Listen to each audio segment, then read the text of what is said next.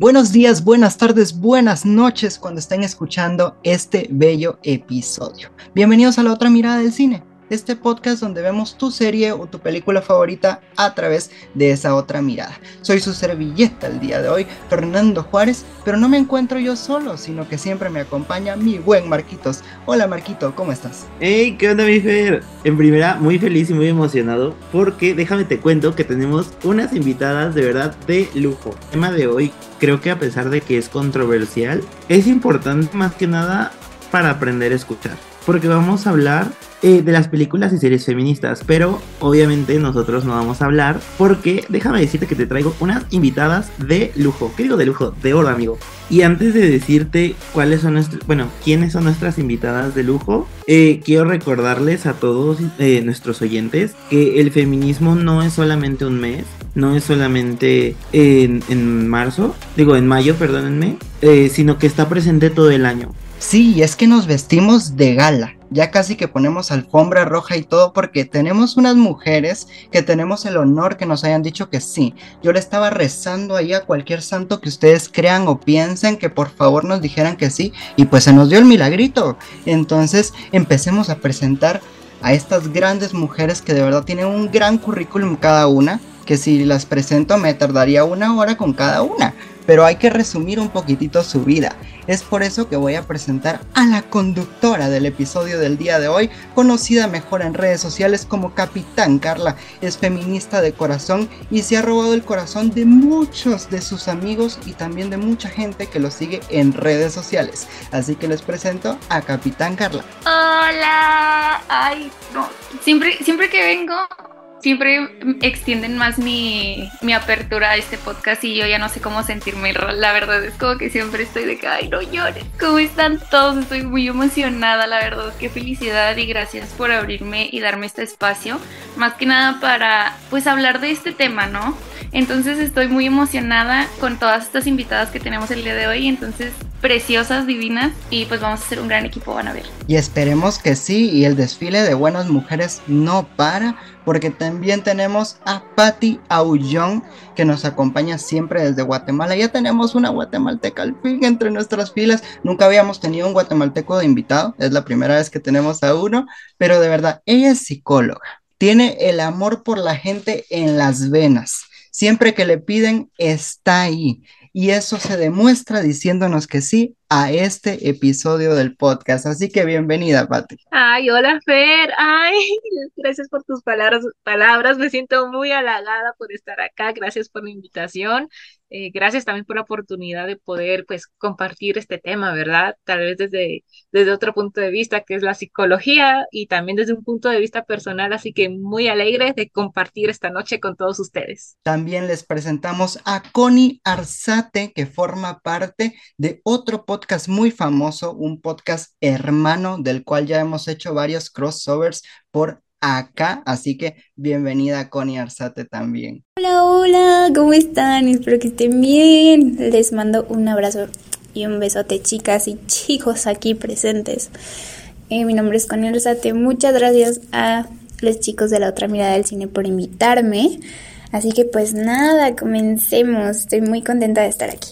Y teníamos que cerrar la presentación con broche de oro. Y qué mejor que hacerlo con esta tremendísima mujer, María Carrillo, que es escritora, bueno, en progreso, de verdad, pero comunicóloga de corazón y desde ya hace un tiempo para acá es la actual conductora de Envy Channel, que se ha robado el corazón de todos los latinoamericanos cuando llegó a Envy. Bienvenida, María. Ay, hola, Fer, qué emoción, de verdad, muchas gracias por la invitación por dejarnos platicar sobre este tema tan importante y tan bonito y tan interesante. La verdad es que estoy muy, muy, muy emocionada de aquí compartir opiniones y estar aquí con ustedes. Muchas gracias por la invitación. Después de esta tremendísima bienvenida, los dejamos entonces con buenas manos, los dejamos con Carlita y Marquitos y yo nos despedimos, pero nos vemos dentro de un rato. No puedo creerlo. O sea, en verdad yo estoy, mira, en éxtasis. No puedo no puedo con toda mi emoción.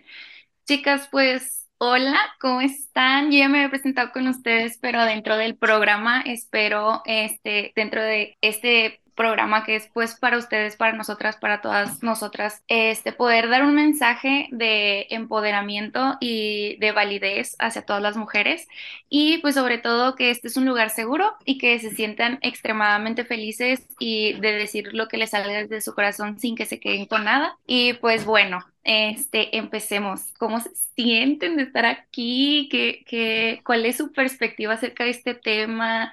¿Qué, ¿Cuáles son sus películas favoritas en general primero, como para saber más o menos por dónde iniciar las preguntas y derivarnos un poco de a raíz de eso? ¿Quién quiere empezar?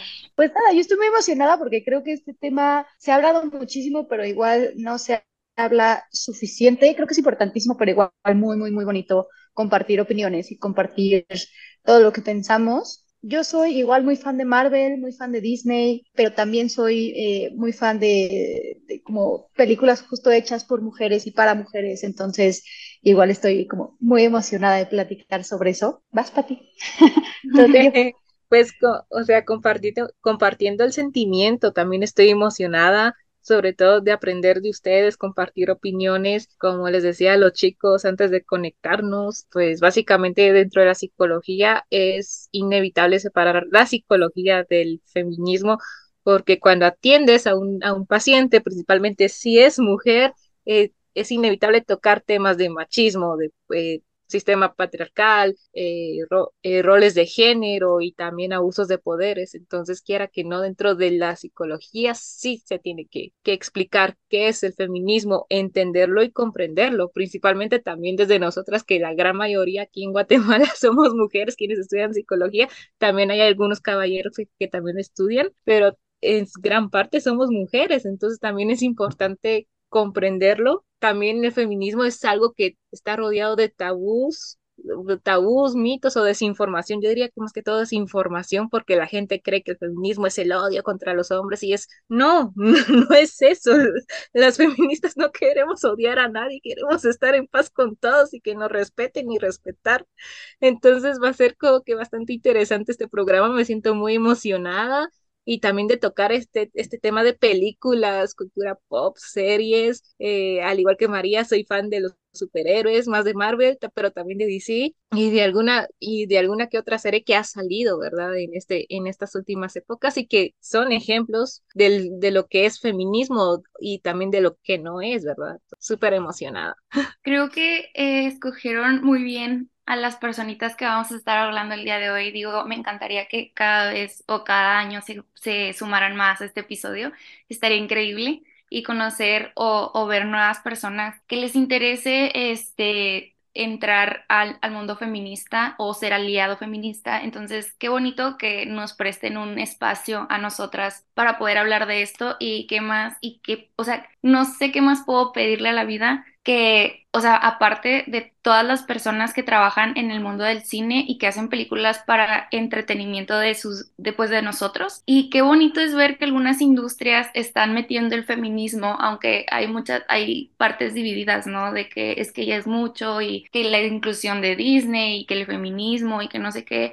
Muchas cosas, digo, eh, el gusto se rompe en géneros y yo la verdad soy más que, estoy más que agradecida porque ahora los niños chiquitos están aprendiendo y se están empezando a cuestionar esto y no de una manera agresiva, ¿sabes? O sea, no es como una, una manera agresiva como en su momento se llegó a pensar de todas las feministas que acuden el 8M, que van, o sea, que se conocen aquí en México como el bloque negro. No sé si en Guatemala también, este, pero aquí se conoce así.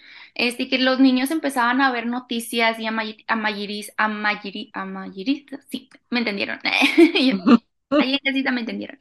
Este, y como que se cuestionaban el por qué hacen eso, ¿sabes? Y ahorita ya se están como que cuestionando de, ok, entonces pasa esto, pero esto no le debieran de haber dicho porque pues están haciendo menos a otra persona. Entonces es bonito saber cómo el mundo del cine está influyendo en nosotros mismos también como aprendizaje, ¿no? O sea, no es como que de cajón el tener que aprenderlo por una mala experiencia. Digo que a muchas desafortunadamente les pasa y este, rogamos que sea el día en el que no pero, o sea, es, es muy increíble. Yo jamás me imaginé que algo así tan fuerte eh, fuera. Yo llegué a leer muchas veces en internet que Disney cancelaba algunas series que eran como un súper boom en su momento, porque pues te hablaba de temas como es la menstruación, como es este, o sea, básicamente la menstruación o te daban a entender otro tipo de rol y como que la empresa era como que es que estás hablando de esto y la gente lo va a entender mal y como que tenemos que silenciarlo, no hay que hablar de esto. Y era como un, no, o sea, es que la gente necesita saber que existe. Este, y a mí en lo personal, bueno, me gustaría que cada una me, me diera su opinión acerca de, del feminismo, ¿no? De cómo se enteraron de este movimiento y cómo se hicieron parte de la comunidad, porque a mí en lo personal, pues como dicen, de que una se hace feminista por sus propias historias, y pues la verdad es que sí, una se hace feminista por sus propias historias, pero también por las historias de los demás. Este 8M para mí fue como un parteaguas increíble y fue como un, ok, es, es como que, bueno, cada 8M es muy como sensible para todas porque pues escuchas, oyes y ves muchas cosas, pero eh, yo antes de los 8M, no sé ustedes, me preparo viendo documentales, series nuevas que han salido, películas o, co- o- o cosas así, o escucho nuevas canciones feministas, este, y me gustan, o sea, me gusta saber que existe este tipo de arte para nosotras y me involucré mucho en el feminismo cuando empecé a leer un libro de Elvira Sastre, no sé si la conozcan, se llama Todo lo que necesito y existe en mí. Es un gran libro, pero gran libro. Es un poemario, es un gran poemario y está muy bonito dedicado a la mujer y tiene frases muy, muy motivadoras y, y fue como que empecé a decir como que, a ver, es que esto vamos a checarlo, vamos a verlo, vamos a leer, o sea, quería informarme un poco más y ahí empieza mi, des- mi, mi desconstrucción, ¿no? O sea, empieza como a, ok, es que esto que estoy haciendo no está mal, pero es que también esto no es ororo, entonces como que empiezas a ver y tú misma cuando empiezas a ver tus películas favoritas como que vas captando todas esas indirectas que están ahí, pero no son tan sonadas. Entonces es, es muy interesante cómo estás rodeado de, de tanto, de, o sea, sí, estás dentro del ruido, pero es muy difícil como que hallar esas cositas chiquitas que están ahí en silencio y decir como que es que esto es lo que tienes que aprender. Entonces sí, cuéntenme cuál ha sido su historia de feminismo como para empezar este podcast. Bueno, mi historia con el feminismo básicamente fue en la carrera. Sí, en el colegio había escuchado acerca del feminismo y de que es este movimiento en pro de las mujeres y todo, pero como te digo, a veces está rodeado de desinformación y de estigmas, entonces decís, bueno, feminismo, que las mujeres tenemos el poder, que las mujeres somos la cabeza, que las mujeres estamos arriba, entonces digamos que esa era mi mala interpretación de lo que era el feminismo durante la adolescencia. Y es acá en la carrera donde aprendo realmente de lo que es el feminismo, porque inclusive llevamos un curso que se llama Psicología de Género y ahí es donde he leído varios folletos acerca de lo que rodea el feminismo, de cómo surgió, qué es el feminismo en sí cuáles son sus objetivos, ¿verdad? Porque hay algo que te hay que tener en claro que el feminismo ha, ha estado evolucionando, evolucionando con el tiempo, también evolucionando con la cultura y con los movimientos sociales. Entonces, el feminismo de hoy no es el mismo feminismo de hace 60 años. Hace 60 años las mujeres no tenían derecho al voto, se logró y actualmente pues estamos votando, pues eso espero que la gran mayoría aquí en Guatemala estamos ejerciendo nuestro voto, pero ahora nuestras necesidades son otras y hay que seguir luchando por esas necesidades. Un tema así recurrente que es el aborto y la maternidad deseada, a lo mejor en los años 60 no se escuchaba eso porque no era una necesidad primordial, ahorita sí. Ese ha sido el acercamiento con el feminismo, como te digo, a veces con los pacientes, las mismas pacientes te dicen eh, su motivo de consulta, que están dentro de una relación tóxica, están eh, con algún amigo, esta, esta relación de poder, es que él tiene, él me da, él tiene dinero, él me mantiene, entonces no puedo salir de esa relación. Entonces a veces es el mismo paciente o las mismas pacientes quienes te, te inspiran y quienes te motivan a, estudiar cómo, a estudiar el feminismo y saber cómo poder ayudarlas y abordar el tema de, terapia, ¿verdad? Porque al final, pues dentro de la terapia, pues es el paciente quien tiene, el, quien toma las decisiones. Eh, usualmente uno piensa que el psicólogo da consejos y no, no damos consejos, ¿verdad? Solo brindamos acompañamiento, te brindamos herramientas y te apoyamos, pero también dentro de ese proceso, pues esas herramientas te va a ayudar a alcanzar cierta autonomía, independencia para que tú seas la conductora de tus propias decisiones. Entonces, como te digo, es inevitable separar el feminismo de la psicología, principalmente porque te van a llegar pacientes, te van a llegar pacientes con problemas que, en relación de poderes, en relación de estereotipos, eh, inclusive he tenido pacientes donde me dicen, es que en mi, familia yo tengo el rol de ama de casa, tengo que hacer la limpieza, tengo que hacer esto, y, y no se pueden expresar por miedo a que el hombre se, se enoje con ellas, o inclusive su propia madre o su propia hermana, porque quiera que no, pues el machismo está intrínseco dentro de todos. Un descubrimiento en la carrera acerca de lo que es el feminismo, a pesar de que he leído poco, la verdad es que sí he leído poco acerca de, de, este movimiento. No me atrevería a decir que soy feminista al 100% porque sí me falta por profundizar, por comprender, por estudiar, pero digamos que estoy en camino, estoy en proceso de deconstrucción, inclusive a veces cuando hay un estereotipo así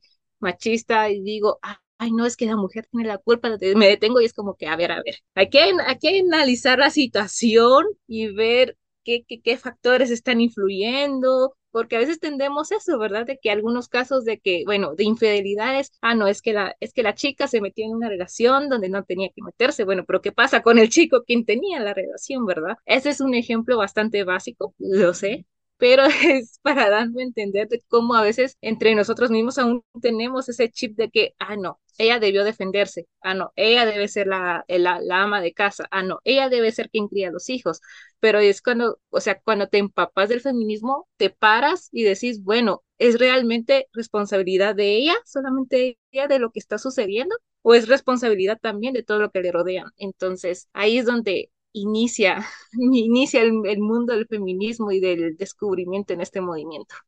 Yo empecé por el feminismo en como la secundaria, que nos dejaron leer a Malala Yousafzai y me hice una groupie completa de ella. O sea, de verdad yo estaba como obsesionada con su historia porque se me hacía la cosa más extraña del mundo, que en algún lugar una niña tuviera que sufrir eso por querer ir a la escuela y tú te levantabas todos los días diciendo como que pinche hueva ir a la escuela, ¿no?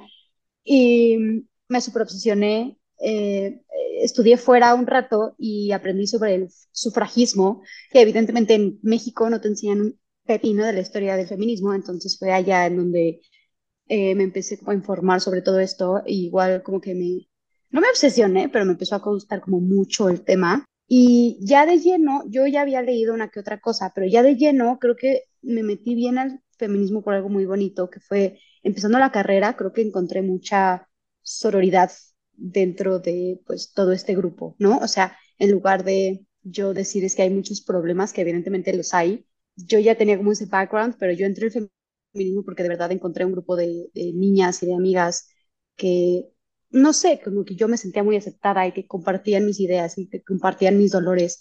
y evidentemente yo dije como esto es el cielo, ¿no? Y yo juraba que esto era normal y yo juraba que esto era como súper común y que pues nadie se quejaba al respecto a menos que fuera como o las sufragistas de, como dice Patti, ¿no? Desde hace años o Malala Yousafzai que está al otro lado del mundo. Sí, como que encontré un grupo en donde yo me sentía cómoda hablando de esto. Yo como sabía que podía confiar en estas niñas y yo sabía que les podía platicar de absolutamente cualquier cosa y justo eso, yo entré al feminismo en realidad por una sororidad muy bonita que encontré, como dentro ya del feminismo. Eh, igual ha sido un tema que yo he tocado muchas veces que me encanta y adoro. Igual las marchas aquí en México, yo soy completamente fan. Yo eh, me estoy especializando en cine, entonces todo este tema de cine y series y como dijo Fer, soy también escritora, entonces la literatura feminista también es algo fuertísimo para mí. Pero sí, siento que es un tema eh, muchas veces muy, muy, muy bonito. No deberíamos de hablar tanto de esto porque no deberíamos de tener que hablar de esto tanto, pero igual siento que yo aquí dentro soy muy feliz y sí, así fue como entré. Qué bonito es saber que también existe este lado de la moneda, ¿no? En la que entras a esta gran comunidad porque te sientes protegida, o sea, y te sientes querida. Y qué padre, o sea, qué, qué bendición es que encuentres un grupo de feministas en el cual te sientas segura y te abracen y sientas que cualquier cosa que puedas contar este, va a ser validado, o sea, y más que nada es el validar tus sentimientos. Eh, como muchas veces mencionaba este Patty, de que no, pues es que cuando la pareja y esto y la familia y no sé qué, y es como te encuentras de repente que es o sea, no es nada más en, las feministas, o sea, hablo en general en el mundo, que muchas veces no, no validan ese sentimiento que tú traes y es como un, es que ¿por qué tengo que explicarte cómo me siento? O sea, si nada más, o sea, nada más deberías de entenderlo porque tú alguna vez has pasado por esto, o sea, no es tan difícil, ¿sabes? O sea, y es, es muy bonito es, eh, darnos cuenta de esto. Qué padre, qué padre estarlas conociendo este, justo con este tema. Y que, o sea, en verdad estoy extasiada en felicidad. Quisiera saber y preguntarles, últimamente han visto alguna película, algún documental, este, tal vez no reciente, porque eh, no sé, a lo mejor vidas adultas y no tenemos tanto tiempo para ver series o películas. Este, pero eh, alguna serie o algo que ustedes dijeran de que tienen, no habla en sí del feminismo, pero tiene esta parte que a mí me encanta y que se me hizo muy, o sea, me hizo muy feliz el darme cuenta que lo están incluyendo o que si hayan visto alguna serie o un documental eh, que esté en alguna plataforma digital que lo puedan recomendar, también bienvenido. Claro, o sea, evidentemente creo que siempre ha habido feminismo en el cine de alguna u otra forma, mm, pero una de mis cosas favoritas o películas favoritas son Orgullo y Prejuicio, porque a pesar de que está basado en el libro de Jane Austen, en la pantalla se pudo ver igual la película de Mujercitas es wow, qué increíble es un mensaje que nos dejan y también en otros personajes, en distintos personajes y creo que ahí demuestran el poder de la mujer o el poder de que, que tenemos las mujeres. También yo creo que es importante recalcar hace poquito una película que estuvo nominada al Oscar que es este Ellas hablan. Es una película muy muy fuerte, a mí me impactó cuando la vi en el cine y tiene ese mensaje poderoso que empodera a la mujer y que pues estamos cansadas de tantas injusticias que ha habido con los hombres, ¿no? Y que luchamos por nuestros derechos, luchamos por ser quienes somos. Bueno, lo primero que se me viene a la mente, y a lo mejor, no sé, van a decir que soy muy básica, espero que no, pero es lo primero que se me viene a la mente, es en películas La Mujer Maravilla, eh, porque no es una película que hable tal como feminismo, a pesar de que su protagonista es una superhéroe mujer, sino que simplemente es la historia de, de Diana, cómo se desarrolla ella como eh, la Mujer Maravilla, cuál es este contacto que ella tiene con los hombres y la, y la ingenuidad que ella tiene hacia el mundo real. Porque quiera que no, esa ingenuidad la hemos tenido todas y todos también, o sea, hemos tenido todas, todos, todos acerca de que el mundo es bueno, eh, las personas son buenas, de que eh, solo hay personas malas y buenas, no hay una escala de grises. Entonces siento yo que La Mujer Maravilla es un ejemplo de, de una película que no es necesariamente feminista, pero que sí te brinda ese mensaje de que se puede ser vulnerable, se puede ser emocional, pero al mismo tiempo puede ser fuerte, puede ser resiliente, eh, puedes cometer errores, pero también los puedes afrontar. Eh, se me hace que es un personaje bastante completo, si lo queremos ver así. Yo no soy tan fan de DC Comics, o sea, ni, ni del universo DC, soy un poco más de Marvel, pero algo que sí tiene DC es esta, este personaje, la Mujer Maravilla, al menos en el cine, que es como que mm, no es, no la coloca como una diosa así inalcanzable, a pesar de que sí es una diosa en la película, ¿verdad? Pero de que, pero que también tiene este lado humano, este lado vulnerable, este lado sensible. Quiera que no, como mujeres siempre nos catalogan como sensibles, pero al mismo tiempo locas, de que ahí no nos podemos enojar porque estamos históricas, estamos locas, estamos, eh, estamos exagerando, pero sí nos permiten llorar algo que con los hombres es al revés, a los hombres se les permite estar enojados, pero no se les permite llorar, porque si no son débiles, son niñitas, son mariquitas, y casualmente siempre cuando se insultan a los hombres en ese aspecto utilizan términos eh, referente a las mujeres como insultos, lo cual también es interesante porque ¿qué nos da eso a entender, verdad? De que ser mujer es malo, ser sensible es malo, ser niña es malo, eh, volviendo a la pregunta que realice acá, es que yo me voy a la tangente, me, me, pongo a hablar de otras cosas. Eh, yo siento que la Mujer Maravilla es un ejemplo bastante, bastante bien del feminismo, de lo que es ser feminista, a pesar de que no lo habla explícitamente,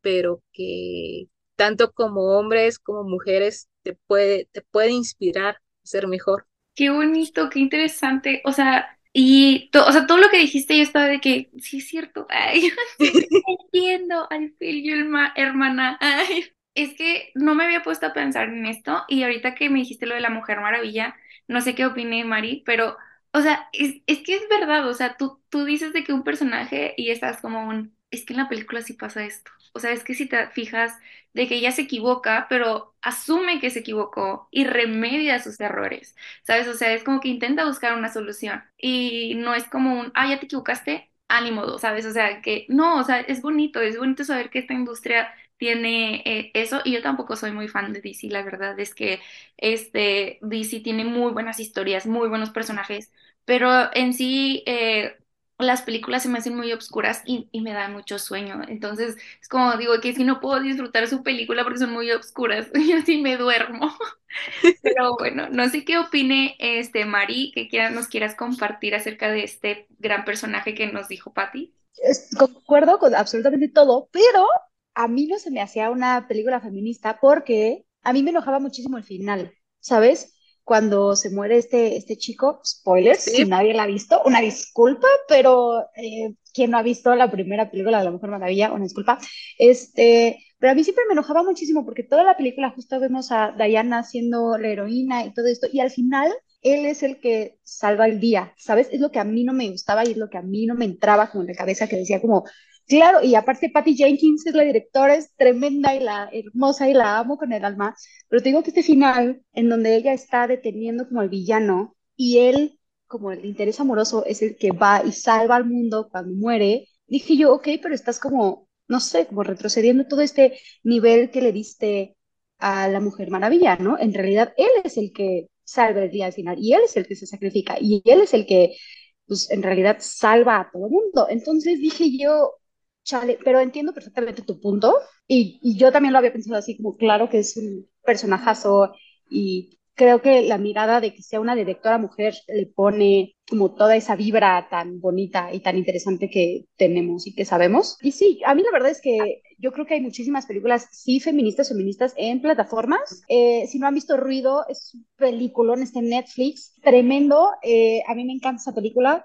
Si no han visto eh, Noche de Fuego de Tatiana Hueso, es... Tatiana Hueso es el amor de mi vida para este punto. Igual está en Netflix. Y una, o sea, si quieren algo más leve, porque obviamente estas películas son subidas de tono en el sentido de que pues hablan de los problemas de México y hablan de cosas muy pesadas, pues pueden deprimir muchísimo.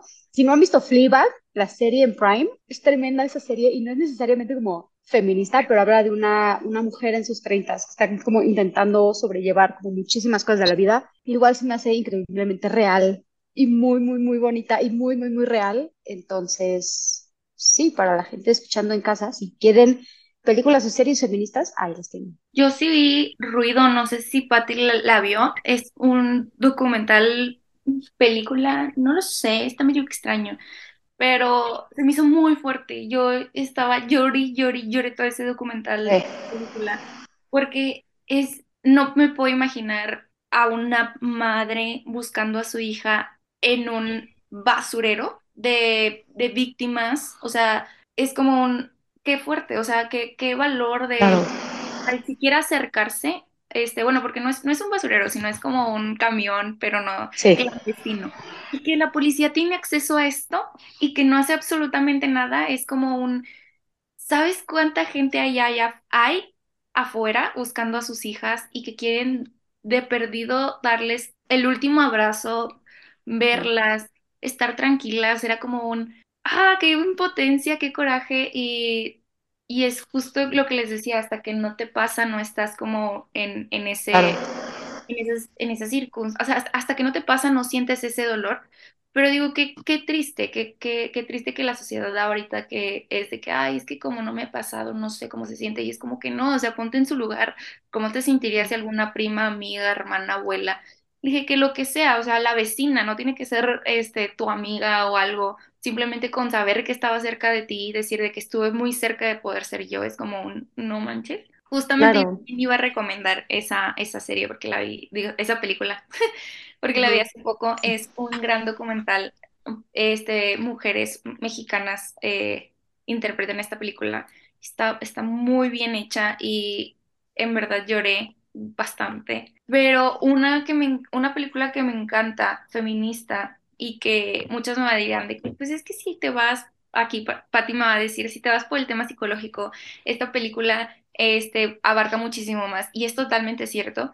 Hablemos de la importancia que tiene el que Red, la película de, de Disney Pixar, este, haya estado o se haya podido hablar de un tema así tabú en una película para niños. Es como un, qué padre, o sea, yo me he topado con gente, padres de familia, que este, dicen de que es que mi hija todavía no puede ver esa película. Y yo, ¿cómo? Y yo, ¿por qué no? O yo así de que, ¿por qué no, no puede ver? Tiene temas muy, o sea, que no son acorde a su edad y yo, dude, lo va a pasar en algún momento de su vida y va a ser un trauma para la niña. O sea, es como que es una película que realmente si lo ves así te informa. Probablemente ella lo vaya a tener en su subconsciente, ¿sabes? O sea, no lo va a traer como que fresco ni nada de que, ah, yo lo vi en una película en el 2023. Probablemente no, pero este sí va a ser algo que va a decir como que es que esto ya lo había visto esto mis papás hablaron conmigo el día de hoy, pero yo, a mí ya me habían, a mí ya me habían enseñado algo así, ¿sabes? O sea, es como que es muy bonita, este, sí habla de otros temas familiares, este, de muchas cosas psicológicas dentro de esa película, si te pones a analizarla muy bien, pero qué gran importancia y qué gran paso ha dado Disney eh, y esta industria de que al poder plasmarlo, este, para los niños, o sea, para que pueda ser entendible. Eh, y eh, otra, ah, otra, otra serie que quiero recomendarles si les gustan los, los, documentales es la típica serie de, bueno, no la típica, sino el triste documental de las tres muertes de María, María Escobedo. ¡Wow! ¡Wow! ¡Wow! O sea, es un increíble documental que si tú no lloras, yo te golpeo. O sea, no, va a llorar. O sea, no, no, no, las, las escenas en el juzgado es como un qué impotencia escuchar a la madre gritar es como un no puedo, o sea, no, no, no, es increíble esa, esa, ese documental y me mueven muchas cosas, es muy padre. Pero ahorita que ya les toqué un poco el tema de todo esto, ¿qué actrices este, les gustan que al igual y no como ampliamente este, feministas o no, no se han dicho que ah, yo sí soy feminista y la industria feminista y algo así, pero que han representado papeles o que ustedes dijeran de que, oigan, pues es que esta, esta mujer este, ha hecho grandes papeles, pero y, ha incluido, ha hecho un punto de quiebre en esto del feminismo en, el cine o algo, eh, me gustaría que me comentaran. Yo de nombres no sé mucho, la verdad, yo siempre digo que, ay, yo ahí yo a ella la vi en esta película, porque la verdad acordarme de todos los nombres es, me es imposible, pero adelante. Yo las escucho. Vaya, personaje que considero feminista. Yo creo que ya lo dije, es Hermione Granger. Emma Watson es un símbolo de feminismo dentro y fuera de la pantalla. Lejos de representar a la típica mujer en apuros, este, Hermione pues es una pieza fundamental a lo largo de toda la saga de Harry Potter. Y la verdad, o sea, Harry Potter hubiera sido derrotado por Voldemort en la entrega si no fuera por ella, la neta. Entonces, creo que es muy importante este símbolo y qué representa Hermione Granger a lo largo de toda la saga de Harry Potter también creo que ahí nos representa muchísimo. También yo creo que otra de las es una princesa Disney, creo que es Mulan. Mulan es el icono por excelencia del feminismo en el mundo del cine animado. Eh, la verdad es un rol que su cultura esperaba que tuviera de paso a salvo, o sea, salvando a toda China, volviéndose un personaje feminista muy importante porque ahí nos demostró que pues las mujeres también podemos luchar, podemos hacer lo mismo que hacen los hombres, obviamente no tendremos la misma fuerza, pero tenemos el carácter para hacerlo, entonces creo que Mulan igual nos representa y para mí esos personajes son como wow, top. Pues yo así, actriz, actriz favorita no tengo, ni tampoco actor, o sea, usualmente me guío más que todo si me gustó la película, a ella, ¿verdad? Pero sí han habido mujeres que sí han sido bastantes o unas figuras bastante importantes dentro del feminismo, sobre todo en Hollywood, ¿verdad? Eh, Emma Watson es una de ellas, yo creo que es de las principales, quienes está alzando la voz en pro de las mujeres, en pro de los jóvenes en esta industria. Scarlett Johansson fue otra, eh, ¿cómo se llama? Natalie Portman, quienes curiosamente eh, bueno, en el caso de Natalie Portman, ella actúa desde chiquita y algo que ella estaba diciendo es que en una película, cuando ella tenía 14 años, no me acuerdo cómo se llama la película, pero sí sale así chiquita con una peluca, o no sé si era su cabello real, ¿verdad? Que color negro. Ajá. En este, momento, eh, perdón, perdón, Pati, es León de Professional, ¿no? Que sale con este actor francés. Ajá. Ella decía que inclusive eh, a esa edad, siendo menor de edad, o sea, 14 años, recibía cartas de hombres sexualizándola. Entonces es como que bien impactante porque es como que en qué cabeza cabe enviarle a una niña de 14 años este tipo de insinuaciones, cuando ni siquiera yo creo que ella ni había, había desarrollado o sí estaba en la etapa de la pubertad, pero aún no tenía estas características, lo queremos decir así, ¿verdad? También otro ejemplo es Scarlett Johansson, que ha sido una figura sumamente sexualizada desde que inició en Marvel, pues si nos damos cuenta, la, o sea, Black Widow o la Viuda Negra ha sido eh, un punto de partida para las mujeres en el mundo de superhéroes. Perdón que me, que me enfoque más un poco en el tema de los superhéroes, pero si nos damos cuenta en la primera, en su primera aparición en la película de Iron Man 2, cómo son los enfoques de, del personaje, cómo son las tomas, qué capturas más. A veces la grababan de espaldas y usualmente en los glúteos. Y pongo el ejemplo de estas dos mujeres, de estas dos actrices, porque son las primeras en alzar la voz y decir,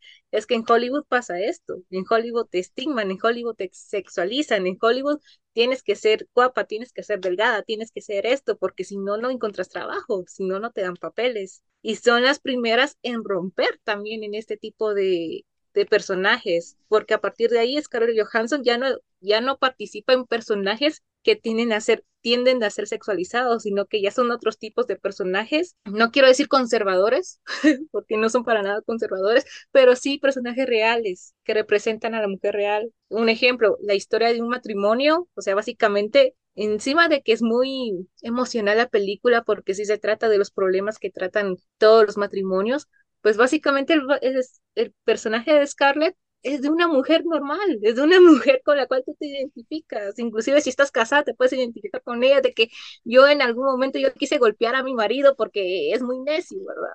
O es muy insoportable. Yo también he reaccionado con ella. Ya no, ya no se está en, ya no se enfoca en la sexualización de la actriz, sino que ya en personajes más reales. Entonces yo creo que ellas tres eh, junto con Emma Watson, ha sido como que las partidarias de, la representación feminista dentro de Hollywood. Hay una película en Netflix, de, o sea, que eh, en la que ella actúa que se llama Historia de un matrimonio, no sé si ya la han visto. Sí, justo nos hablaba Pati, ¿no? Es ese, es esa película. Y yo, de que me están llegando flashbacks. Ah, y yo, ¿cómo, cómo, la, ¿cómo la me quedé así de, es súper cierto lo que dice Pati, de que no me había puesto a comparar un personaje con otro y tú dices, dude, qué fuerte está la industria. Bueno, en general, o sea, la industria del cine para las mujeres siempre se ha sabido que es, que es muy fuerte. Eh, y el mundo también de, de, las cantantes, o sea, de todo lo que tenga que ver con el mundo artístico es, es muy difícil. Pero, pues, o sea, si nos ponemos a ver un punto de partida desde la normalidad, todas, absolutamente todas las carreras para las mujeres tienden a tener un comentario machista de decir como, ah, es que eres mujer, o ah, es que tú nunca vas a poder llegar a ser, este, vas a poder llegar a ser, a tener este puesto porque pues se te va a pedir algo extra, ¿sabes? y es como un... Pero prosigamos. Este, nada, yo creo que las que más me resaltan ahorita son Michelle Yeoh, se acaba de ganar un Oscar, la amo, la adoro con toda mi vida.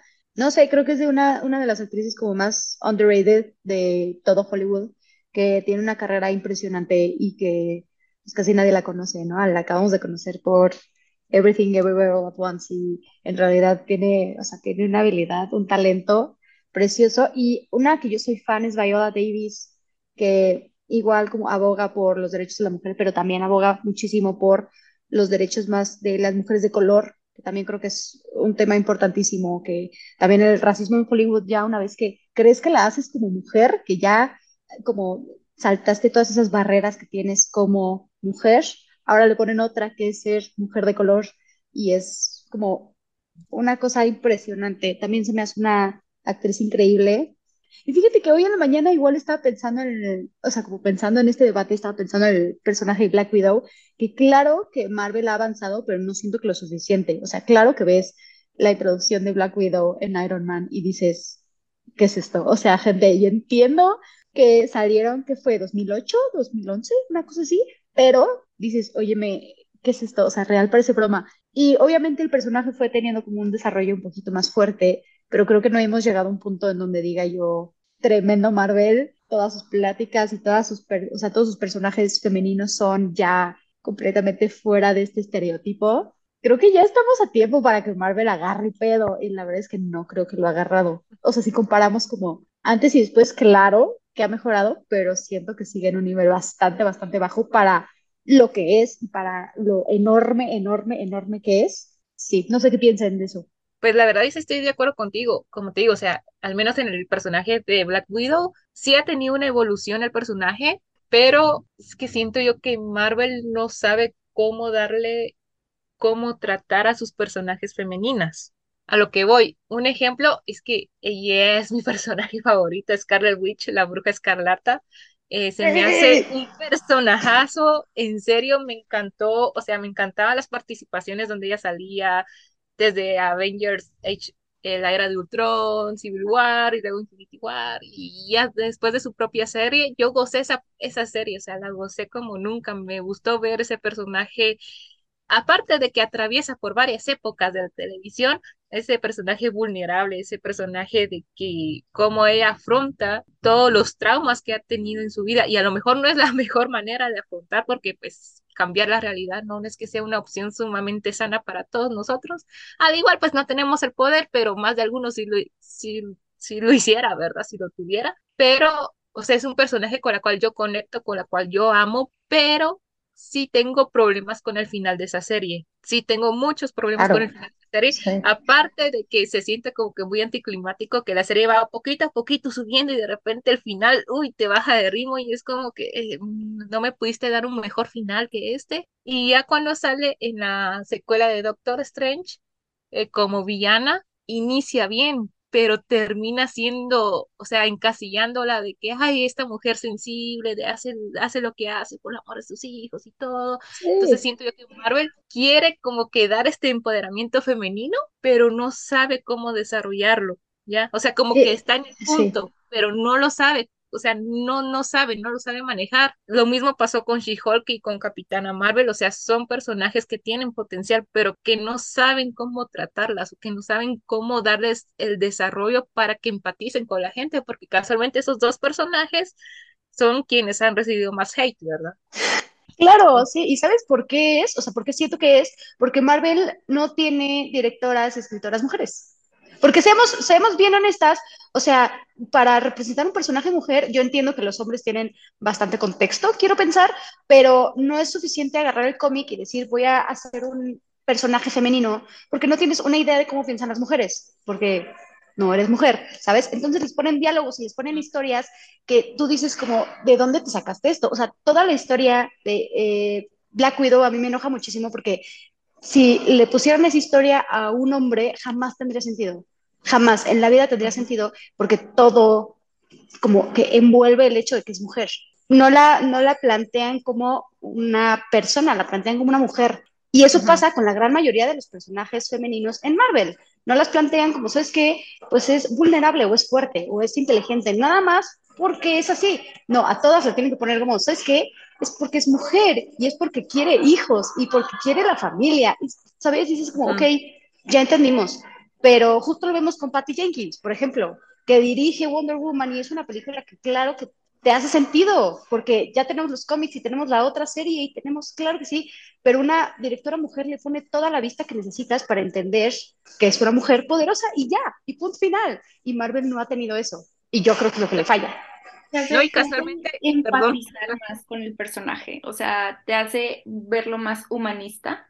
Puedo llegar a ser esta persona, ¿sabes? O sea, no es como a un, ay, se queda en un personaje de cómic, o sea, no, es como un, te fijas sus cualidades y, y sus defectos y dices, es que sí soy esta persona, ¿sabes? O sea, sí puedo llegar a ser esta persona, sí puedo llegar a ser fuerte, sí puedo llegar a confiar en mí misma, o sea, como que te plantea todo el escenario completo del por qué el ser mujer es así y qué es lo que te puede llevar a ser y no como Marvel lo plantea de, ah, simplemente nació así.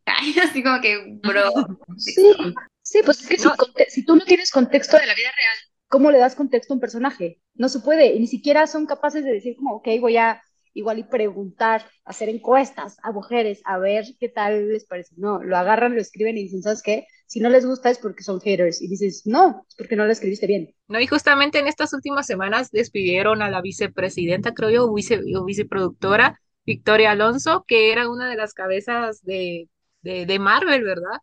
Que, que, primero que ella era la encargada de efectos visuales y que últimamente los efectos en Marvel han estado no han estado como que al 100%, entonces como que tenía la responsabilidad. Había otros rumores donde decían que la despidieron porque eh, faltó a su contrato, porque participó en otra película como productora.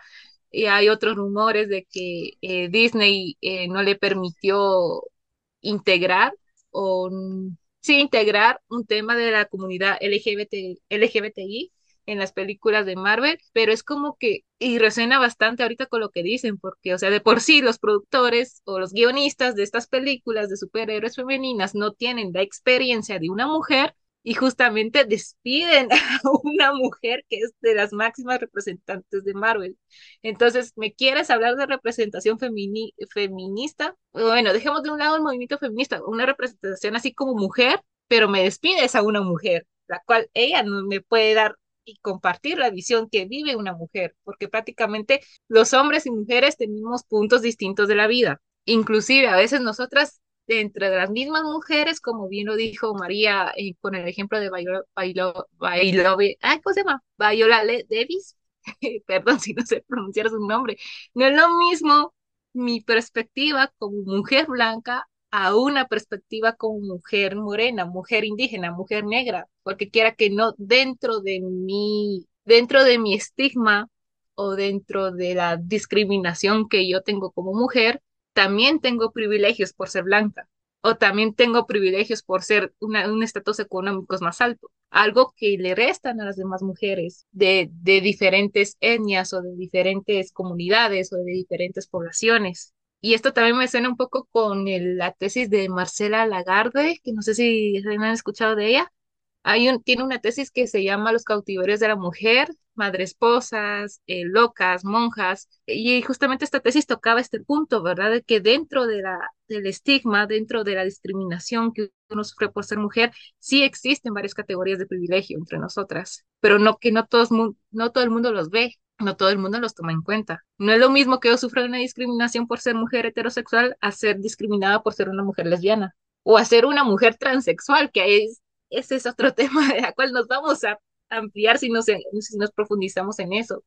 Entonces, sí, el cine, ahorita regresando ya al tema del cine de Marvel y de superhéroes, sí ha tenido una evolución en cuanto a la representación de la mujer, pero no lo sabe manejar o no lo sabe cómo mantener, porque siempre caen, caen en estos estereotipos de la mujer es sensible, lo hace porque está loca, lo hace porque está triste, lo hace por esto, lo hace porque es mujer. Realmente es, es muy, es que estoy entre un, es bonito ver eh, que en algunos, en algunas industrias ya se pueda hablar sobre esto y tengamos un contexto como sin tabús y sin nada, pero luego es muy triste ver que en otras cosas que, que venden mucho y que nos gustan mucho también a las, a las niñas, que es Marvel, los superhéroes, superheroínas y todo eso, no nos tengan en cuenta eh, desde este punto de vista, ¿no? De que pues somos mujeres, somos un ser humano, o sea, también sentimos, también la cagamos, también vamos al baño, o sea, también eruptamos, o sea, como que ese tipo de cosas que, que todo el mundo dice como que, ah, no, es que es niña, o sea, ¿cómo haces esto yo? tú piensas que no como, o sea, tú piensas que, que no me inflamo, tú piensas que no me siento mal a veces, y es como que siento que a la industria del cine le hace falta más representación femenina, sin tabú y sin, eh, sin filtro, vaya. Entonces, realmente yo nada más como para terminar esta pregunta, creo que una de mis eh, representantes feministas dentro de la industria del cine podría llegar a ser Julia Roberts. Yo la primera este, película que vi de Julia fue Mujer Bonita. Entonces está, está muy bonita y, muy que tú dices de que qué bonito, qué bonita película. Pero ya después que le agarras la onda y creces viendo esta película, dices, wow. O sea, no, me, no puedo creer que, que viví toda mi vida diciendo que así tenía que ser el amor real, cuando realmente es, dices de que, "Uy, qué triste, ¿cómo puedo estar esperando esto? O sea, dices, no, o sea, y qué, qué fuertes para las mujeres que se dedican a eso, ¿sabes? O sea, y que lo hacen visible y que en ese tiempo, sobre todo en ese tiempo que salió esta película, se hizo visible y no tanto como para, para fomentarlo, sino como para también prender el chip, ¿sabes? O sea, como que esa, esa, sembrar esa semillita de, de interés en, en esta, en esta comunidad feminista que también existe. Y es como un, no manches, o sea, está, está muy interesante. Bueno, ya hablamos un poquito de, en general, de la industria del cine, pero hay un tema que me gustaría tocar, que es con lo que creo que toda, o sea, toda niña y adulta crece, este, que es las princesas de Disney. Tengo un debate interno en que no sé si amo odio estas, esa, esa versión vieja de las princesas, porque ahorita con los live actions es como un, te vas comportando medio, medio. Como que ahí andas queriendo arreglar las cosas, los desastres que acabas de provocar en muchas mujeres.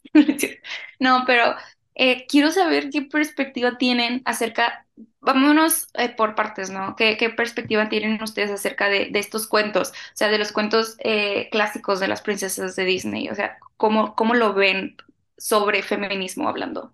Ok, es una pregunta bastante fuerte, diría yo, bastante, wow, bastante potente.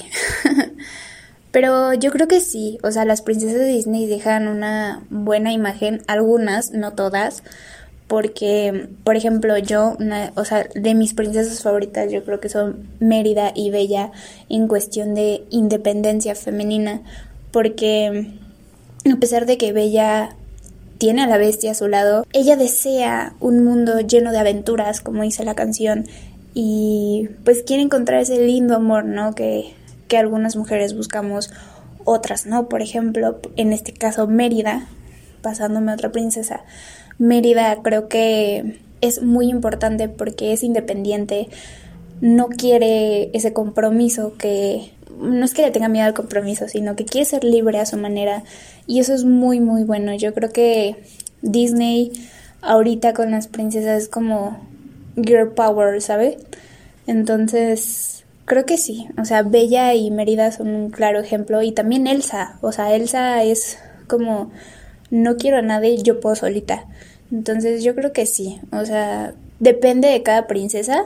Entonces, yo creo que sí, depende de cada princesa, me quedo con eso. Uy, pues es que hay una ambivalencia en mi ser con respecto a, a ese tema, porque usualmente yo no soy tan fan de las princesas de Disney. Tengo mis favoritas, que es La Sirenita y La Bella Durmiente, o sea, son las primeras películas de que vi. No soy fan de todas, pero yo creo que los clásicos, Blancanieves, Cenicienta, eh, las dos que acabo de mencionar, ¿verdad? Caen en el estereotipo de que es la princesa que necesita un príncipe azul para formar su vida y, ser feliz y todo eso. Claro, o sea, al final las películas representan el estatus social y el estatus cultural de una población en ese momento. Porque en ese momento el rol de la mujer, eh, la primera película de Disney, yo no sé si fue en 1930, 1940, por ahí yo creo que fue Blancanieves también, de que la mujer era como que eh, era rebajada a un rol inferior, a estar en la casa, a, que tenía que estar casada y formar una familia para ser, para ser feliz, para ser tomada en cuentas, porque si no, con esto no, eh, no era un ser completo, entre comillas, ¿verdad? Entonces, quiera que no los clásicos de Disney, a pesar de que son llenos de nostalgia, porque al final se formaron en nuestra infancia, no siento yo que no son un ejemplo o no son una representación de lo que es la mujer hoy en día. Tal vez películas como Mulan, La princesa y el sapo, Valiente, que son películas ya más contemporáneas, ya más modernas, en, ese, en esos roles, yo creo que ahí sí ya se está cambiando la visión de la mujer, porque casualmente en estas tres protagonistas, en primera, si hay príncipe, no es el protagonista, no tiene que ser el protagonista junto con ella. la princesa o la protagonista, en este caso, su fin no es casarse con el príncipe o de enamorarse, sino que simplemente, en el caso de Mulan, que quería ir a la guerra en lugar de su padre para salvar a su nación, que más inclusive que tomó el rol de un hombre porque ya no le permití, por ser mujer, no le permiten ir a la batalla, o sea, de por sí ya está tocando un tema bien delicado acerca del feminismo y del rol de la mujer, de del rol de la mujer en China y con respecto a la guerra. Y lo hace bien, lo hace bien, porque se siente natural, se siente fresco y se siente innovador y, te, y decís, yo si, yo si hubiera hecho lo mismo, te identificas con ella.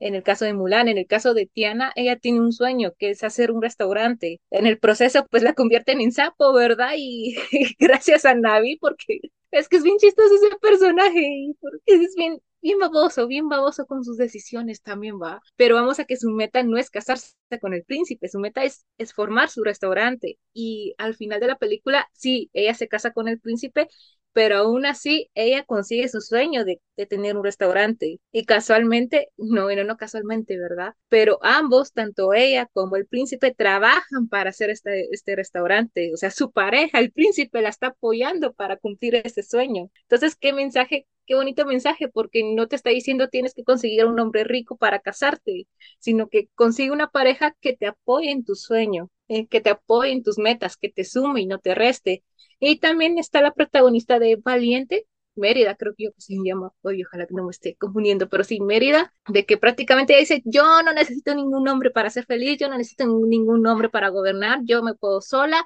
tiene conflictos con su mamá, que ahí nos metemos a los mommy issues, ¿verdad? De que esta, de esta madre que tiene que, que su hija que se encasille dentro de este rol de ser mujer de alguien, de ser esposa de alguien, para ser suficiente, para hacer algo en la vida, pero ella no lo quiere y rompe con este estereotipo y por ende pues se convierte en un gran problema entre la relación madre-hija.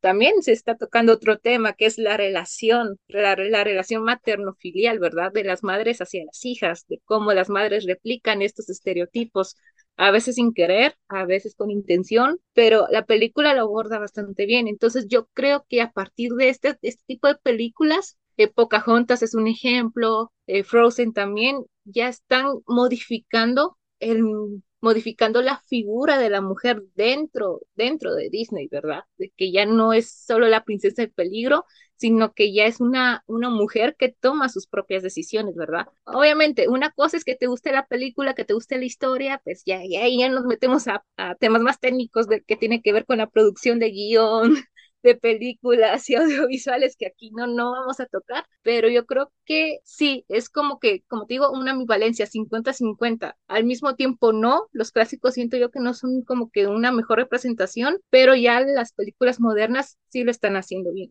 Yo la verdad es que estoy eh, bastante de acuerdo. Creo que pasa algo similar con Marvel, que pues obviamente porque son ya la misma compañía. Creo que evidentemente sí están avanzando y sí lo están intentando, pero creo que con el tamaño de plataforma que tienen y el número de gente que los ve, no están haciendo el suficiente trabajo, porque pasa exactamente lo mismo con Marvel, que no tienen el suficiente equipo femenino como para contar estas historias y terminan cayendo en clichés y en estereotipos, que es justamente lo que quieren evitar. Claro que las primeras princesas no estaban ni cerca de serlo, pero es como dice Patty, no era la cosa del momento y evidentemente no iban a poner a alguien fuerte e independiente, que si lo hicieron dentro de estas películas, si no era lo que la gente quería ir a ver. Para mí las princesas en sí no, no están como lo suficientemente avanzadas para estos tiempos, en especial con los live actions, que me cagan los live actions, de verdad son algo que les tengo un mm. repel impresionante porque se me hacen completamente innecesarios. Como nada más tirarle dinero a la cara de la gente y decir, mira lo que vamos a hacer con exactamente la misma historia que has visto 800 veces. Es eso, que siento que lo están intentando, como decía Carla con Red, lo están intentando, pero por miedo a caer en el ser woke o ser demasiado feminista o ser demasiado real, se quieren quedar un poco en donde están. Y ya no podemos tener eso en 2023. O sea, Disney ya tiene que mejorar sus estándares. Pero sí.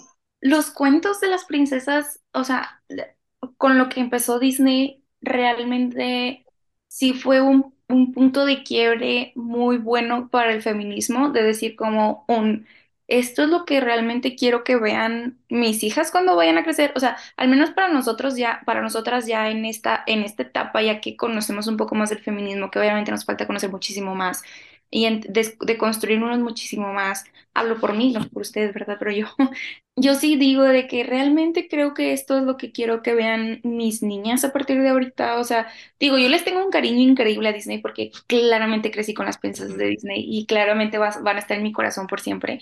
Pero cuando ya lo aterrizas, dices, o sea, me queda debiendo bastante. Y ahorita lo que sí rescato bastante este, de Disney es como dice Mari, o sea, son las, las ganas, las ganas que, que tienen de, de poder, como lo venimos mencionando, son las ganas que tienen como de poder eh, hablar del tema, pero no al 100 tal vez sembrando una semilla o algo. Eh, pero sigue siendo algo, quisiera decir no al 100% pero siento que es como un me estás dando el 5 cuando me pudieras dar el 50 de una representación muy buena feminista. Y con lo que sí yo me quedé muy feliz y que a muchas personas y que la tupieron en, en, en redes y lo que tú quieras, gustes y mandes, es en los live actions, en el de Mulan y en el de Aladdin. Y tú dices, "Dude, te están dando dos princesas con increíbles historias feministas y, y tú estás haciéndolas ver horriblemente mal, o sea, y toda la audiencia es como, no, es que está horrible y los efectos y la visión, y yo, no, es que céntrense en la historia, o sea, te están dando el contexto de por qué ella es así, o sea, sí el cuento y sí esto y sí el otro, y sí está muy bonito, pero eso ya fue historia del pasado, se están renovando y te están sacando una princesa, te están dando preguntas que tú poco a poco te fuiste cuestionando y ahorita ya te están dando las respuestas, es como un...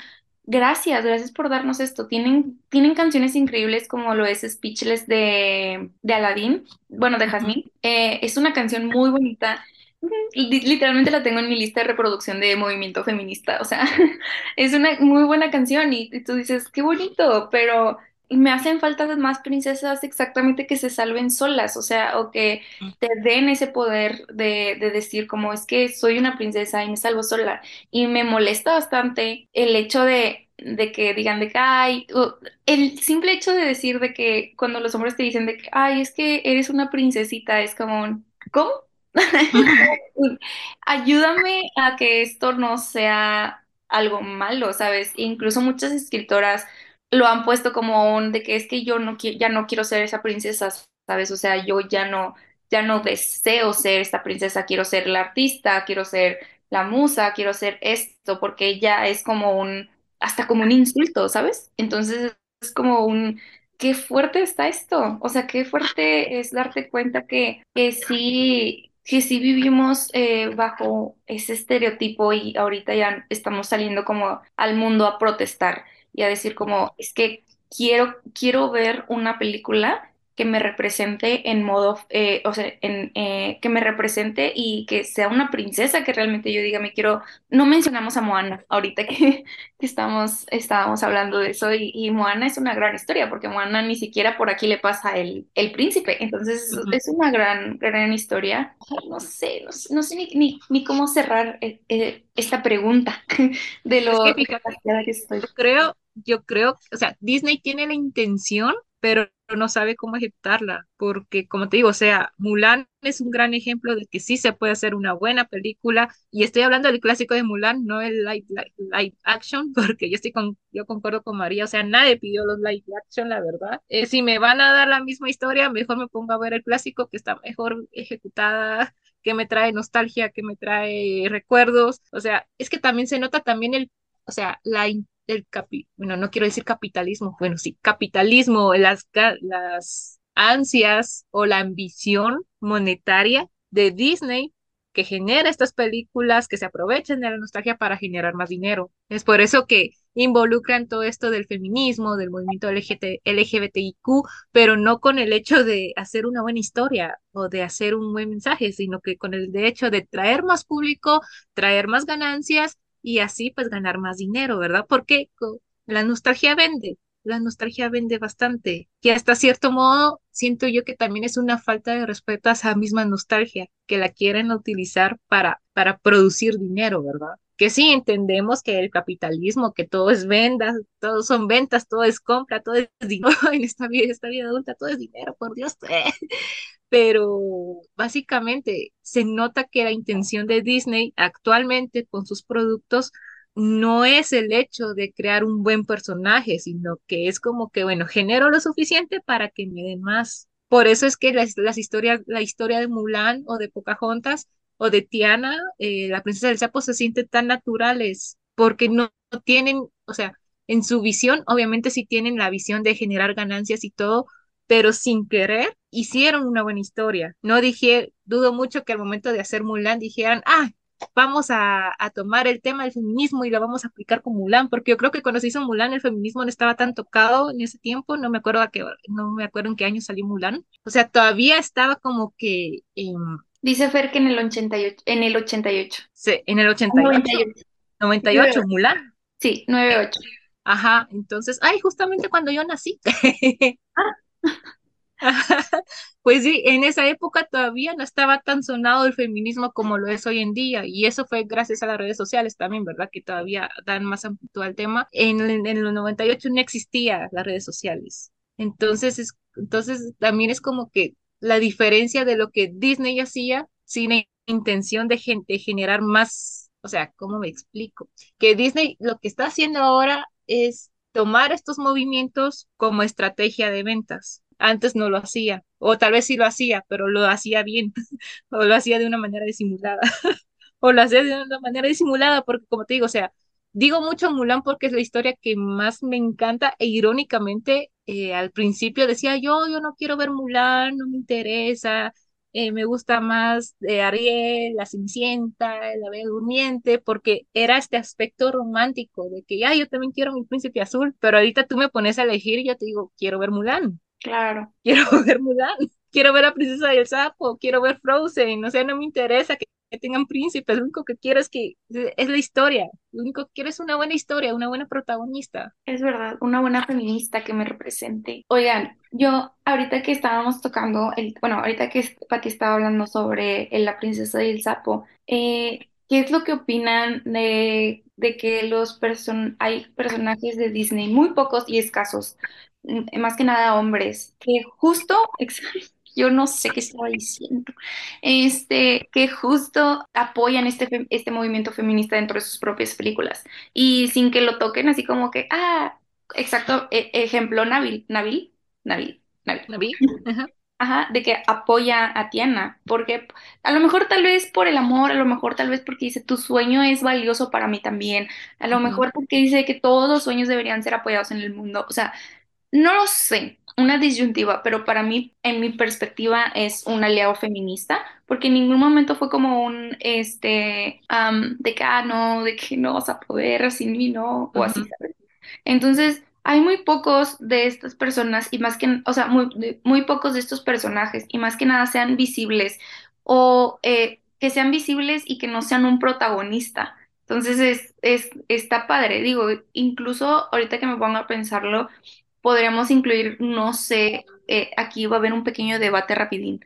Eh, ¿qué, opinan de Aladdin? Podría ser un, aliado feminista porque al final dice, como que la impulsa, ¿no? A ser sultán, o, sea, a ser sultana a Jazmín. Pero pues él iba con la intención de, de mejorar su, su vida y a raíz de, pues todo lo que pasa en esta historia, él ya como que se percata de, ¿no? Pero, pero sí, o sea, ¿qué, qué opinan de estos de estos pocos y escasos personajes que pueden llegar, masculinos que pueden llegar a ser aliados feministas. Mira, con el tema de Aladdin, es que es mi película menos favorita, tal vez le rompa el corazón nada más de alguno, pero sí, no. Rompiste el mío.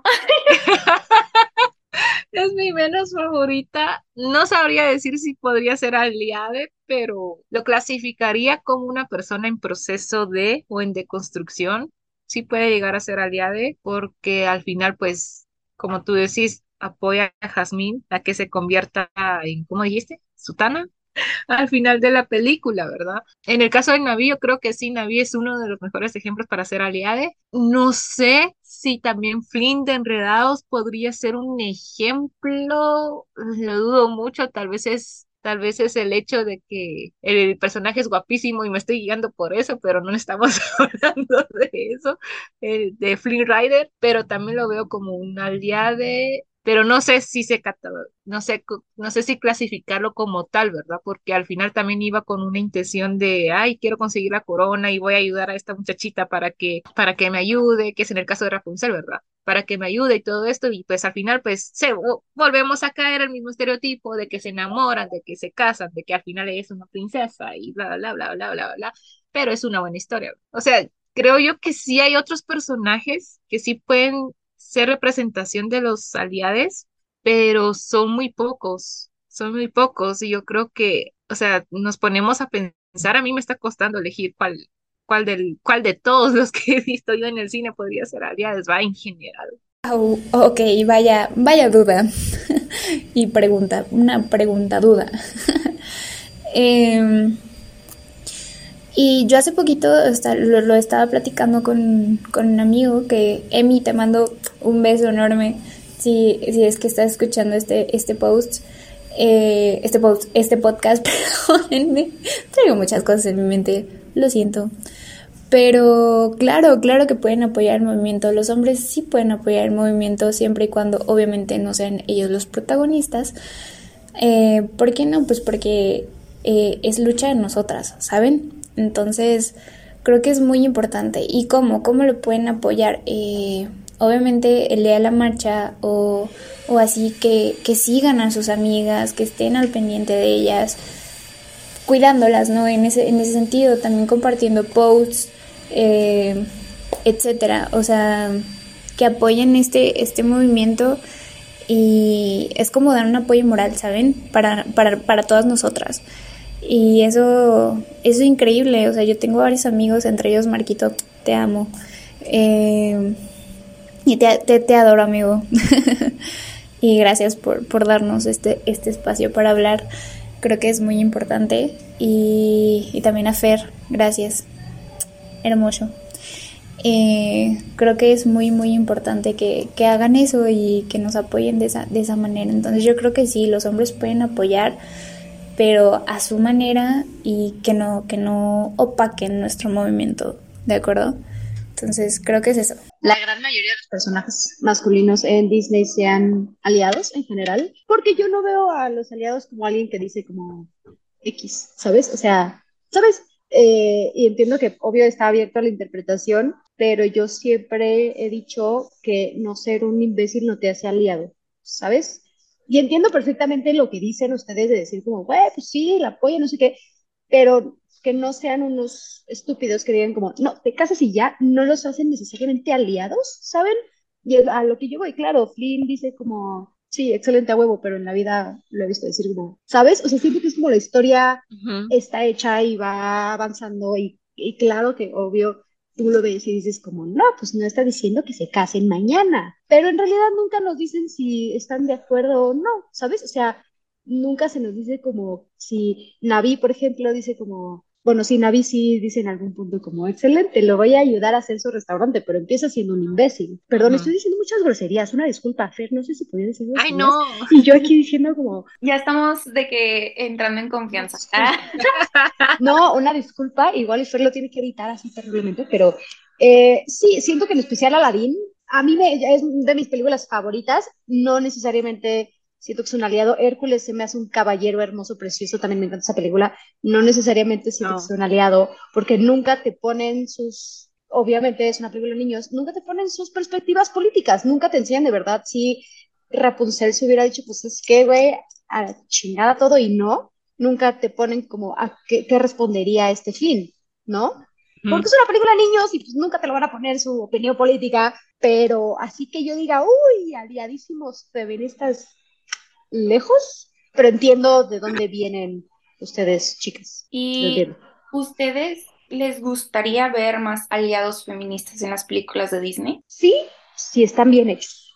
Te digo que es, algo muy difícil y obviamente está abierta a interpretación y mucha gente se puede enojar, pero creo que si hacen su investigación, si van con gente que tiene ya ese contexto, puede que pues salga muy bien, la verdad. O sea, no necesariamente tiene que decir como soy aliado y quiero a las mujeres, ¿sabes? Puede, sí, puede presentarse como algo más natural si se investiga bien, si se lleva a cabo todo el desarrollo de personaje y lo justifican chido, yo creo que estaría padrísimo teniendo ese proceso. Concuerdo con María, o sea, depende del desarrollo del personaje, porque a veces es complicado definir qué es una aliada, de, que, hay una aliada es el que quien respeta a las mujeres, escucha a las mujeres, es como que no, amigo, eso todo lo, todo el mundo lo tiene que hacer de por sí, son los valores primordiales que, que te forman como ser humano, ¿verdad? el escuchar, el empatizar, el apoyar, es que como te digo, o sea, es como complicado definir qué es un aliade porque a veces se tiende a confundir. Y pues ya vimos que Disney pues tiene dificultad en desarrollar a sus personajes, o al menos en esta última década que sí, sus historias sí han decaído un poco en calidad, ¿verdad? No sé, si me ponen a un aliade, posiblemente no me vaya a gustar, pero como te digo, o sea, depende del desarrollo del personaje, de de quien lo escriba, de quien lo, de quien lo desarrolle, del guion, de la historia, como bien lo dijo María, no tiene precisamente salir en la película, salir en la serie de que, ay, yo soy aliada y, no, que, y apoyo a las mujeres y todo eso. No, o sea, todo eso tú lo vas concluyendo de acuerdo a las acciones y comportamientos del personaje dentro de la película. Claro, sí. O sea, Marco acaba de poner algo importantísimo que dice que David de Lilo y Stitch a mí, sinceramente, se me hace igual el único aliado que yo puedo decir como, claro que sí, porque él lo dice. O sea, yo no me acuerdo Nani... yo no me acuerdo quién es Dave, de Lilo. Era, el, era el pretendiente de la hermana de Lilo. Sí, es el que las ayuda y todo. Y fíjate, eso también es una buena historia. Esa también es una buena historia que tal vez no necesariamente habla de feminismo, pero sí te representa, sí representa una situación de la vida real como hermana mayor que te tienes que hacer cargo de la hermana menor. Claro, sí, y te digo que David se me hace el único aliado porque él sí lo dice, como, bueno, pues tú estás trabajando y estás apoyando a tu hermanita y la quieres y te voy a apoyar en absolutamente todo lo que necesites sin necesidad de una relación. Eso habla años de un hombre, años. Así que digas, pues es que sí, sí quiero que tengamos algo, pero no necesariamente te voy a decir, es que tienes que ser mi novia para apoyarte, ¿no? Pues aquí andamos así y yo te voy a apoyar para absolutamente todo. Entonces, piensas ya fuera del, del mundo Disney, ¿cómo los hombres pueden ser un buen aliado en el tema feminista? ¿Y cómo lo tomas tú cuando alguien, un hombre, te dice que yo soy aliado feminista? Digo, puede que sea como, como yo, por ejemplo, me voy a poner a mí eh, de, ejemplo. Yo sé que tengo, eh, no sé cuántos años eh, aprendiendo sobre este movimiento y eh, siento que todavía no he llegado a mi deconstrucción al 100%, pero estoy en el proceso y estoy aprendiendo y me encanta eh, convivir con otra gente. De hecho, es algo que, que, me gusta mucho, es como el decir, eh, oye, es que yo pienso esto de, de, de X cosa y que alguien me diga, es que sabes que está mal por esto, esto y esto y reconocer que estoy mal, ¿sabes? O sea, me gusta que, me digan, que me hagan cambiar la perspectiva ya con argumentos y que me validen que está bien que yo esté mal. Entonces, eh, eso es lo bonito de la deconstrucción. Entonces, siento que si alguien viene conmigo, ya fuera del mundo del cine y, y de Disney y todo esto, si un hombre viene conmigo y me dice, ¿sabes qué? Estoy leyendo esto, se me hace que he, este, he hecho esto mal, ¿qué es lo que puedo como se han acercado amigos míos en la carrera que antes eran muy, muy, tenían actitudes muy machistas que hasta a mí me ponen incómoda porque siempre llega a pasar. Y me dio mucho gusto saber que eh, me buscó un amigo eh, para decirme, oye, he estado leyendo todo lo que compartes, he estado leyendo mucho sobre esto, me interesó mucho el tema y pues la verdad es que este, me he dado cuenta que sí tengo actitudes muy deplorables, o sea, literalmente la palabra que usé fue deplorable. Y yo, vamos bien, desde ahí Perfecto. Tan simple fue su, su, ejemplo que un día se acercó a una chava porque estaba tratando de poner un garrafón en un estante y que él le dijo, déjame te ayudo. Y la chava le dijo, no, gracias. Y le dijo, bueno, déjame, pero yo te digo cómo hacerle para que no te lastimes o cómo le puedes hacer para facilitar el trabajo. Y que la chava dijo, es que no te estoy pidiendo ayuda. O sea, es como que no te estoy, no te estoy pidiendo ayuda y que tú me estés insistiendo a mí me hace sentir que no puedo hacer las cosas porque soy mujer. Entonces me dijo que, y ahí agarré la onda, o sea, cuando ella me dijo y me externó su molestia, me di cuenta de que, ok, o sea, tal vez ser caballeroso llega a un punto, llega a un límite de, o sea, que para ellos es como un, ser caballeroso es para las mujeres, o sea, para los hombres de las mujeres es, ah, es que no quieren batallar y es como, no, o sea, ellas saben cómo hacer las cosas y no es el sexo débil, ¿sabes? O sea, entonces me dio mucho gusto que me dijera de que, oye, este, ¿cómo le puedo hacer? De que siento que le debo pedir disculpas y yo así de que me quedé callado y me fui, yo de que, a ver, no, o sea, tranquilo, o sea, simplemente te dio, te dio a entender y tú lo entendiste, ¿sabes? O sea, desde ahí partes para poder ser mejor persona. Entonces, mi pregunta aquí es, ¿los, ¿crees que los hombres puedan ser aliados feministas? Y si sí, ¿cómo pueden este, ayudar en este proceso? Bueno, no creo. Estoy segura de que sí pueden ser aliados. En primera, desde el respeto y desde la empatía, ¿verdad? Porque como tú dices, a mí me encanta, a mí me encanta un hombre que, que sea inteligente, pero más que sea inteligente es que sepa cómo explicar las cosas sin humillarte, que muchos tienen, muchos aliados, entre comillas, eh, te explican las cosas acerca del feminismo y todo, pero a veces como que con, con la connotación de yo sé más que tú del feminismo siendo yo hombre y tú mujer. Entonces ahí es donde si lo haces con la con esa prepotencia, pues ahí estás mal, ¿verdad? Pero yo, pero o sea, una eh, desde el respeto, desde la empatía, puede ser un buen aliado, eh, un buen aliado feminista, ¿verdad? Porque al final este es un mundo de hombres y mujeres. También hay otros géneros que no me voy a meter en, ese tema, pero estamos compartiendo un mismo mundo, estamos aprendiendo, aprendiendo a convivir con nosotros mismos, a deconstruirnos, como mujeres nos estamos desconstruyendo, los hombres también se tienen que deconstruir. Ya yo, ya yo creo que la deconstrucción ya es algo vital para nuestra sobrevivencia, ya no quedarnos con, con el conocimiento que teníamos antes o con los estereotipos, sino que de cuestionarnos de, ah, bueno, ¿por qué, ¿por qué hacemos esto? ¿Por qué las mujeres tienen que hacer esto? ¿Por qué yo como hombre tengo que hacer esto y no puedo hacer otra cosa?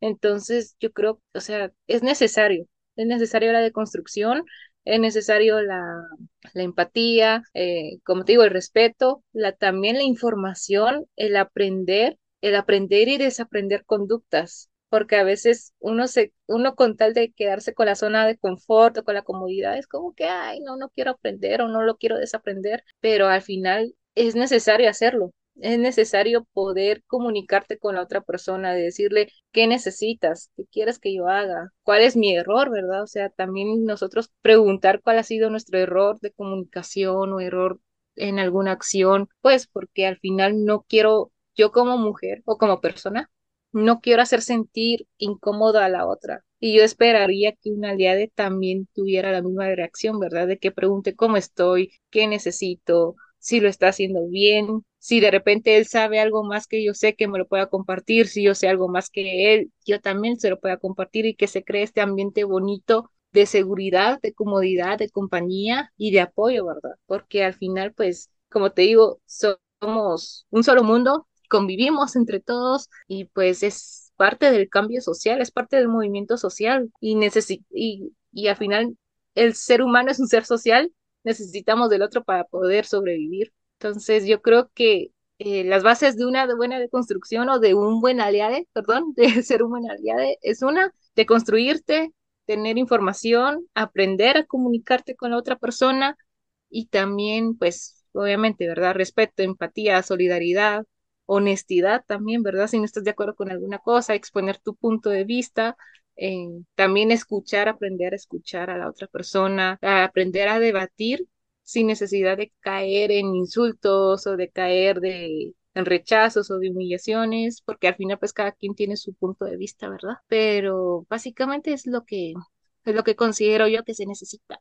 O sea, y, y que el ser, y que el ser humano está en constante evolución, ¿no? O sea, que que realmente estamos aprendiendo cosas nuevas y estamos viendo la manera de, de como tú dices, de, de, sobrevivir a todo esto nuevo. Y qué padre sería que los hombres este, fueran aliados eh, feministas. O sea, este, creo que todo el mundo sería más, lo sobrellevaríamos mejor porque hay cada loquito del centro. pero, pero sí, sería algo muy bonito. Ya para terminar este lindo episodio del día de hoy, quisiera que, que si me pudieran mencionar tres palabras que describan para ustedes el feminismo. Entonces, eh, empecemos. Hay tres palabras para mí que representan el feminismo. Yo creo que eh, es empoderamiento principalmente, educación y transversalidad. Creo que esas palabras definen muy bien lo que es el feminismo y pues nada, para mí eso representan. En primera, descubrimiento, apoyo y fortaleza. Para mí sería amor propio. Claro que voy a meter ahí la sororidad, metería fuerza también. Gracias a ustedes por acompañarnos en este episodio tan increíble donde ustedes como mujeres fueron las protagonistas. Voy a dejar un pequeño espacio para que cada una de ustedes se despida bien a gusto. Pues muchas gracias a los chicos de la otra mirada del cine por invitarme, por invitarnos a, las chicas que estuvimos aquí. Un besito, Carla, un besito a todas las, a las dos chicas invitadas. Fue un placer estar hablando con, con ustedes de esto, muy interesante todo. Y la verdad, amigos, saben que en Comic On tienen las puertas abiertas todos, es, todos y todas. y nada, muchísimas gracias, les mando un besote y, y sigan a los chicos de la otra mirada del cine por porque este tema estuvo muy, muy interesante. Bye bye. No, pues agradecida con Fer, con todos ustedes por haberme invitado, por haberme escuchado, por haber sido testigo de estas ideas locas de una psicóloga. no, pero es un gusto. Espero yo que no sea la última vez que me inviten y para hablar de este tema, que me encanta el cine, me encanta el feminismo, me encanta la psicología, me encanta todo. Entonces, ya saben que cualquier cosa, pues aquí ando, ¿verdad? Amigos, amigas, amigues, de verdad, muchísimas gracias por haberme invitado. Me la pasé increíble platicando sobre el feminismo en las series y en las películas, de verdad. Muchas gracias por la invitación. Eh, muchísimo gusto a todas y a todos, de verdad. Muchas gracias. si yo tuviera que describir el feminismo en tres palabras, yo diría que es sororidad, lucha y necesario pues sí, otra vez muchísimas gracias. A mí me encuentran en Instagram como arroba maria.rodcar y a Envy Channel lo encuentran como arroba Envy Channel en nuestra página de Instagram y en nuestro canal de YouTube en donde también platicamos de muchísimas series y de películas y de todo eso. Otra vez muchísimas gracias por la invitación, de verdad mucho gusto y espero que podamos hacer otro programa. Muchas gracias, yo soy María y pues con esto me despido. Bye. Bueno, pues chicos, muchas gracias nuevamente. Me siento en casa siempre que me invitan. Ya saben que yo siempre voy a aceptar. Me encanta este podcast, es como mi segunda casa.